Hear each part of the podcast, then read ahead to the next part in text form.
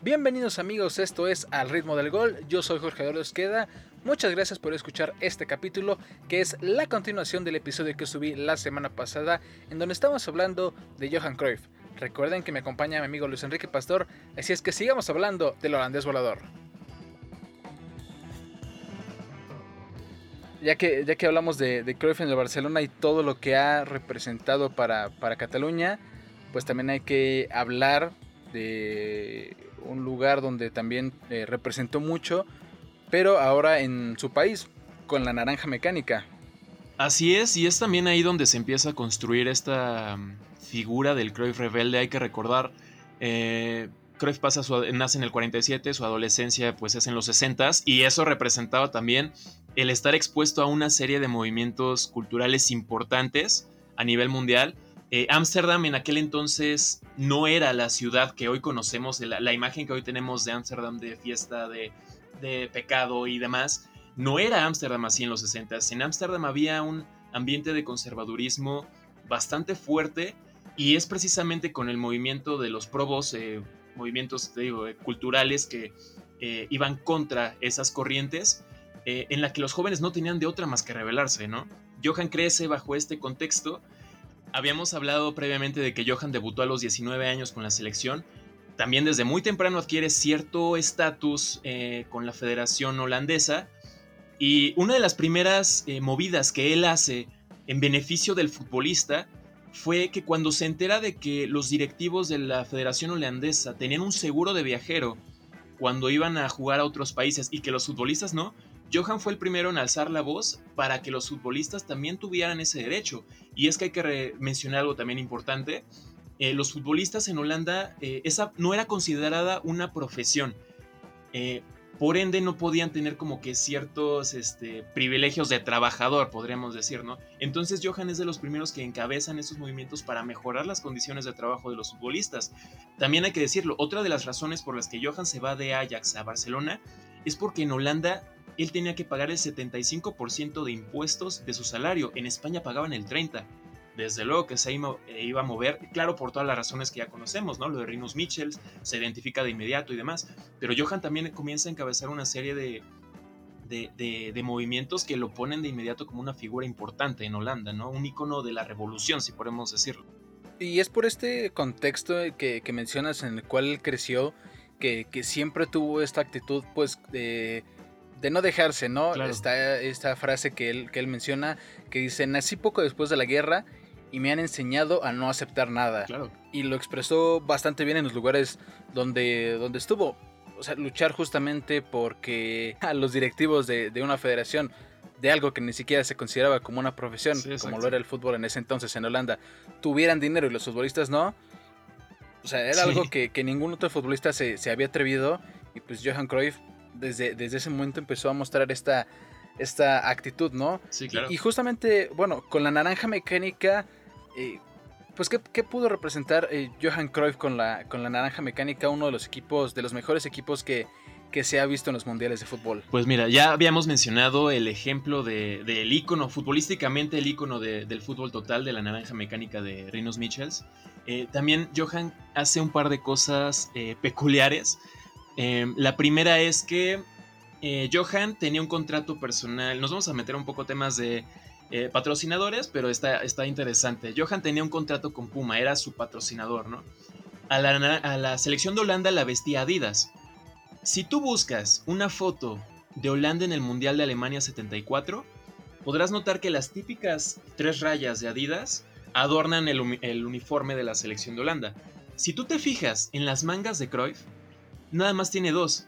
Porque él mismo, con ayuda del utilero obviamente, mandó a quitarle una porque a él lo estaba patrocinando Puma y si digo, hacemos este, la, acotación, Puma y Adidas mantuvieron una rivalidad porque son empresas de dos hermanos que pues no se llevaban nada bien. Y, y Johan, por demostrar su lealtad a Puma, se quitó una raya del uniforme para no eh, que su imagen no se relaciona de alguna forma con Adidas, que digo, a final de cuentas, esto es algo que no, hoy en el fútbol moderno hasta parecería, parece totalmente inverosímil. El ejemplo que más reciente que me viene a la mente fue en todo caso, y tal digo, también porque las marcas ya se protegen. El ejemplo más reciente que me viene a la mente, creo que fue, no sé si recuerdas la presentación de Mario Götze cuando llega al Bayern, al Bayern de Múnich. Eh, al Bayern, sabes que Adidas tiene acciones eh, en ese club y él llega, creo que traía una playera o la funda de su celular, de su celular era Nike. Y pues sí le dicen como, oye hermano, no nos jodas, ¿no? Vas llegando ya, este, estás armando relajo, obviamente le pusieron una multa. Eh, pero digo, ya las marcas ya cuidan mucho eso, ¿no? Em, años más tarde, también hay un, em, una situación que también eleva muchísimo más la figura de Johan Cruyff como rebelde, que es precisamente en el Mundial del 78. Eh, Johan se niega a ir a ese Mundial y argumenta que cómo se puede jugar fútbol a pocos metros de un centro de tortura. Argentina pasaba por la dictadura de Videla, pero esto no es del todo cierto. Este es uno de los grandes mitos de Johan Cruyff, ¿eh? del por qué no fue al Mundial del 78, que muchos dicen que si hubiera estado él, probablemente lo hubieran ganado la Argentina de Menotti y de Kempes. Eh, lo cierto es que Johan no va, y no va porque en ese año su familia sufre un intento de secuestro. Obviamente Johan no se iba a ir casi un mes dejando sola a su familia, y por recomendación policial, esto lo recoge la revista Panenka, una revista española, eh, por recomendación policial le dicen a Johan, eh, no digas, porque, no, no, digas por qué no vas. Y digo, Johan pudo haber dicho me lesioné, pudo este, decir no tuve conflictos con la federación, pudo haber dicho cualquier cosa, pero para él sabía que era importante mandar un mensaje y decir no voy por la dictadura, no voy porque están matando gente, ¿me entiendes? Es un tirar un poco en mito, pero también que Johan sí tenía la intención de mandar un mensaje, ¿me entiendes? Los jugadores, claro, no están obligados a ser una eh, figura trascendental en cuestiones políticas o sociales fuera del campo, pero se agradece cuando usan esa plataforma para decir, a ver, no estoy ajeno a mi realidad, aquí hay algo que está mal, pues lo, señalo, ¿no? Y justamente es, algo que, que los futbolistas de ahora es muy difícil que se vea, justamente por las multas que pueden tener, por los intereses de sus clubes, los intereses de los patrocinadores, están muy encerrados en, no poder salir a, decir otra cosa y habrá muchos a los que no les importa. Claro, sí. Pero pues Cruyff desde ese momento representaba eh, un ídolo para decir, bueno, nosotros tenemos este poder, tenemos este alcance, tenemos esta voz, pues hay que usarla. Y a pesar de que no fue exactamente esa la razón por la cual no fue a Argentina, pues dijo, voy a aprovechar y voy a, y voy a, voy a decir esto. Sí, claro. Y durante muchos años creímos que es, bueno, que en su tiempo obviamente nosotros no, no, estábamos ni en planes, pero durante muchos años esa fue la razón por la que Johan Cruyff no había ido al Mundial de Argentina 78. Y es una prueba de, del poder que tiene, ¿no? De crear un mito y que tantos años después eh, se siga hablando sobre, sobre eso. Sí, así es hablando sobre, eh, siguiendo con las canciones que, han hecho acerca de Johan Cruyff y su paso ahora por Holanda, este, este, este, grupo, bueno, no este grupo, estos cantantes Ricky Leaks y Bokers The Realist, que hacen esta especie de, rap acerca de, de, Johan Cruyff. De hecho, el álbum que hacen se llama Dutch Masters Album y hablan acerca de, de otros futbolistas igual holandeses pero la canción es muy eh, curiosa la forma en la que en la que la hacen. Vamos a vamos a escuchar una parte. Oh,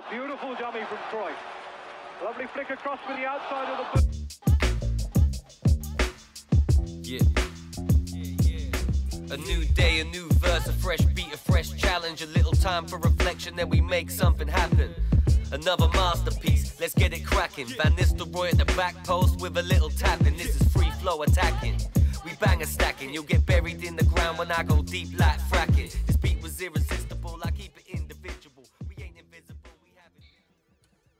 Esta canción incluso inicia con la narración de la jugada más famosa de Johan Cruyff y la canción también se llama así. Sí, hasta parece increíble que las canciones que, has puesto mencionan al mismo sujeto, ¿no? Y me refiero por la cuestión de los géneros de música. Sí, pues empezamos con una canción romántica, después pasamos por una canción eh, de celebración de Cataluña y ahora con este, con este rap hip hop que, que hace, ¿no? Hablando de, Johan Cruyff.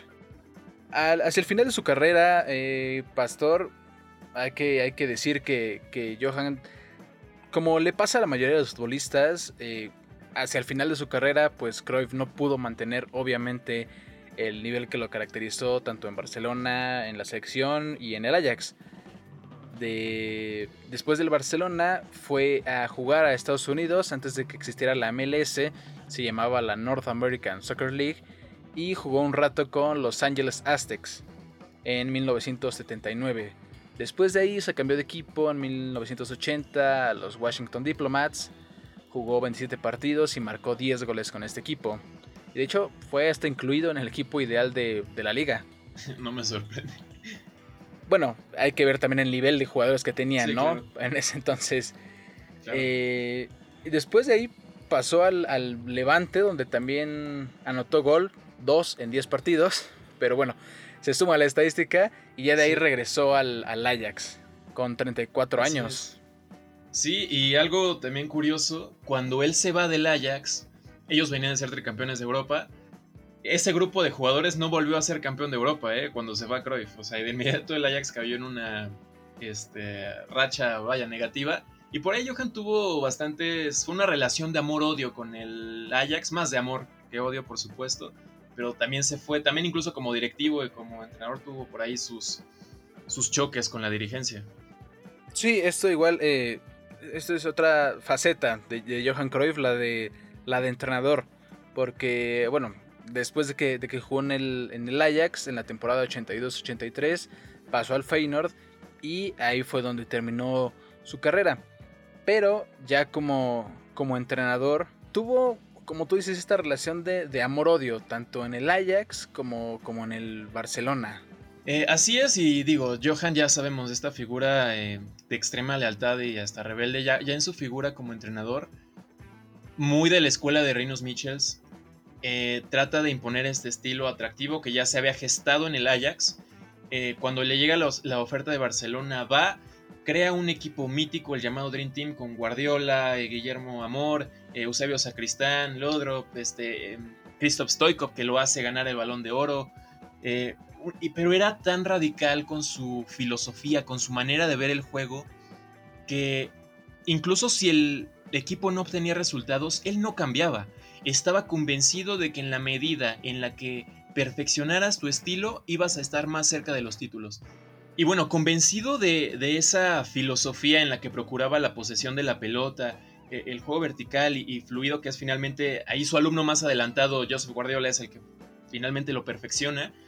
Eh, a final de cuentas, el Barça termina ganando la, la, Copa de Europa en el 92 contra la Sampdoria. Y Johan vuelve otra vez a ser el Johan de antes, ¿no? La figura que le parecía le daba otra cara a Barcelona. Como decíamos, eh, la relación entre Johan y los directivos siempre fue tensa, siempre fue ríspida. Johan nunca dejó que le impusieran eh, condiciones. Las cosas en el terreno de juego se tenían que hacer a su manera y cuando él se encontraba o se sentía invadido, se sentía que ya no había la confianza que él necesitaba, Johan mejor se hacía a un lado. Sí, y, es que Johan Cruyff siempre tuvo, eh, siempre quiso ver que ser, respaldado en los clubes donde, donde estaba. Y creo que eh, los, el palmarés que él tuvo a lo largo de su carrera como jugador y entrenador, pues respaldaban esta idea, ¿no? Cuando él no veía este apoyo, ya sea de la directiva, de los jugadores y, y esto, pues como tú lo mencionas, él prefería eh, hacerse a un lado el palmarés justamente que tuvo de, entrenador con el Barcelona, pues respaldaba esta idea, ganando Copa, ganando Liga, Supercopa de España, Supercopa de Europa. Entonces, pues creo que, creo que Cruyff, eh, fiel a su, a su idea de, querer, obviamente, eh, tener el control, pero también pues el apoyo de la gente que estaba a su alrededor, pues no iba a estar en un lugar donde parecía o donde no se le quería. Sí, y también no solo el palmarés, sino la influencia que él tenía con su grupo de jugadores. Todos te pueden hablar, todos en el Dream Team de ese Barcelona, te hablan maravillas de Johan Cruyff, ¿no? Ya lo mencionábamos. Guardiola, eh, el juego de posición que, que, ha llevado al Barcelona y que lo catapultó a, a lo que es Guardiola, él siempre menciona que Cruyff es su maestro más importante, a pesar de que haya absorbido conceptos de Marcelo Bielsa, hasta de Ricardo Lavolpe, Juan Manuel Lillo, que ahora trabaja con él en el City. Cruyff siempre fue su figura más importante. Christoph Stoikov también relata, yo cuando llego al Barcelona me dice que con él, que él me va a hacer ganar el balón de oro y lo consigue. Christoph Stoikov en el Barcelona se convierte en el mejor jugador del mundo. Eh, y, toda esa eh, generación del Barcelona, Eusebio Sacristán, Ronald Koeman, por ejemplo, todos ellos que se volvieron entrenadores, hubo hasta trataron de, llevar su, estilo a la práctica. Ninguno como Pep Guardiola, eso es evidente. Pero vaya, el hecho de dejar esa escuela es también eh, lo que refleja realmente el, legado de Johan Cruyff. Sí, y un legado que, justamente ha rendido frutos y ha llegado a, más clubes incluso de los que, de los que él ha estado. Eh, el, hecho de jugar como lo hizo en Barcelona, la forma en la que Guardiola lo revolucionó y en la que Guardiola intenta seguir con este estilo inclusive en el Manchester City, ¿no? Pero ¿de dónde viene eso? Pues de la, de la idea de Guardiola, de, perdón, de la idea de Johan Cruyff de, jugar así. Cruyff fue un, genio tanto para revolucionar el campo, eh, el fútbol dentro de la cancha, como para revolucionarlo afuera. Entonces el impacto que tuvo eh, pues está ahí. Barcelona ahorita pues de hecho lo está sufriendo un poco porque ya no saben cómo revolucionarlo. Pero pues ahí está, ¿no? Le dio uno de los más grandes equipos que hemos visto en esta, en esta época. Y es que eh, Johan Cruyff al fútbol total le dio otro sentido. Rinus Michel sí fue el precursor. Johan ya como entrenador lo perfeccionó en los noventas y sobre todo dejó sembrada, digamos, la idea para que Guardiola lo llevara al siguiente nivel. Esa es la importancia de Cruyff, que no solamente en conceptos tácticos en la cuestión futbolística, también fue una fuerte, eh, un fuerte peso ideológico para el saber cómo Ajax y cómo Barcelona debían llevar sus clubes y sus fuerzas inferiores. Sí, porque a, raíz de esto, pues toda la filosofía de la Masía en el Barcelona, pues sabemos que, que tiene impreso este, este ADN de saber cómo jugar, ¿no? De ya tener un esquema en la mente, de ya tener, ya saber desde muy temprana edad cómo vas a jugar, hacia dónde te vas a mover. Y, lo vemos con los jugadores que salen, ¿no? Eh, de, tanto del Barcelona como del Ajax, que salen con esta idea y bueno, el Ajax apenas la temporada pasada que también en Champions llegó a un muy buen lugar, lo desmantelaron todo, pero pues hay jugadores como De Jong, como De Ligt, que los ves ahí, que salen de esta, de esta escuela del Ajax y, la ideología del Ajax de, trabajar con estos jugadores tan jóvenes, pues viene de los logros que, se tuvieron a través de Johan Cruyff cuando, cuando fue jugador y cuando fue técnico. Y también la, la, influencia de Johan Cruyff, hay que mencionarlo también, quiso llegar a México. Llegó a México, pero no como lo hubiéramos esperado. sí, así es, por ahí del 2012. Em, Jorge Vergara, en paz descanse dueño de las Chivas, trae a Johan como asesor futbolístico, traen a John Banshee para dirigir a Chivas, eh, sentaron las bases de un proyecto que pintaba eh, a futuro, no sabemos cómo hubiera sido, el hubiera no existe, eh, pero digo, si no escuchas a Johan Cruyff es porque, brother, o sea, si no quieres escuchar a Johan Cruyff tienes bastantes problemas. A final de cuentas, John Van dura un torneo al frente de Chivas y todo este apoyo de los holandeses se va, ¿no? Incluso Cruyff se va hablando un poco mal de, del Guadalajara y de, de Jorge. Em, pero a final de cuentas, digo, por lo menos Chivas en su historia puede decir aquí, Johan Cruyff dejó su manita por lo menos unos seis meses. Sí, justamente es esto de, no hacerle caso a, a, Johan Cruyff por otro tema que tiene que ver con la inmediatez de resultados que se busca en el fútbol mexicano y que pues es imposible. Pero la, ideología que creo que pudo haber eh, impreso en el Guadalajara y, en otro equipo que tal vez hubiera buscado su, su, idea, su forma de, llevar un equipo, no digo que hubiera sido un resultado como el Barcelona, pero podía dar una cara bastante diferente. Podía haber sentado las bases de algo importante, siendo realistas. Eh, digo, no nos queremos meter mucho a hablar de Chivas, ni mucho menos. Eh, pero recordarás, después de 2012 Chivas cae casi casi a descender. Estuvo prácticamente algunos años con esos problemas, pero yo creo que hubiera logrado sentar las bases de por lo menos ser un equipo autosuficiente, que en el caso particular de Chivas, ya para cerrar el tema, pues depende mucho de la extracción de jugadores eh, mexicanos por su misma filosofía, ¿no? Y ahí pues decidieron hacer a un lado a Johan, te digo, Johan se va con mucha este, eh, mucha tensión de Guadalajara y a final de cuentas se corta un proyecto que pudo haber sentado las bases de algo importante. No decimos, claro, que Chivas hubiera sido la masía del fútbol mexicano, pero hubiera sentado las bases de algo que le hubiera beneficiado bastante a largo plazo. La figura de Johan Cruyff y toda su ideología pues nos sigue demostrando, incluso a pesar de, haber fallecido hace algunos años, eh, nos hace tener estas pláticas, nos hace preguntarnos qué hubiera pasado si o cómo sería eh, eh, un equipo si hubieran seguido la, ideología de, de, Johan Cruyff. ¿Cómo hubiera sido Johan Cruyff, por ejemplo, si hubiera sido jugador ahorita con redes sociales? ¿Qué, qué, cosa? A mí me da mucha curiosidad. ¿Qué, qué tipo de cosas diría Johan Cruyff en su Twitter, qué tipo de cosas postearía en su, en su Instagram. ¿Qué, tipo de cosas haría, por ejemplo, en una presentación? Si el equipo es Nike y él está patrocinado por Puma, ¿qué tipo de cosas haría en una presentación así, no? Como la, anécdota que, contabas al principio. Sí, pues son cosas que, que, no podemos saber en este momento, pero pues nos dan la idea de toda la figura que, que representa Johan Cruyff y todo lo que fue para, para el fútbol mundial. Claro, y a final de cuentas, pues yo creo que Johan Cruyff está en el top 3 de los jugadores, jugadores más influyentes en la historia del fútbol, al lado de, sin duda, Pelé y Diego Armando Maradona, ¿no? Creo que eso es indiscutible. Y también en cuanto a calidad. Sí, esa, esa palabra que utilizaste de influyente creo que, creo que define perfecto. Porque pues la calidad está, está probada.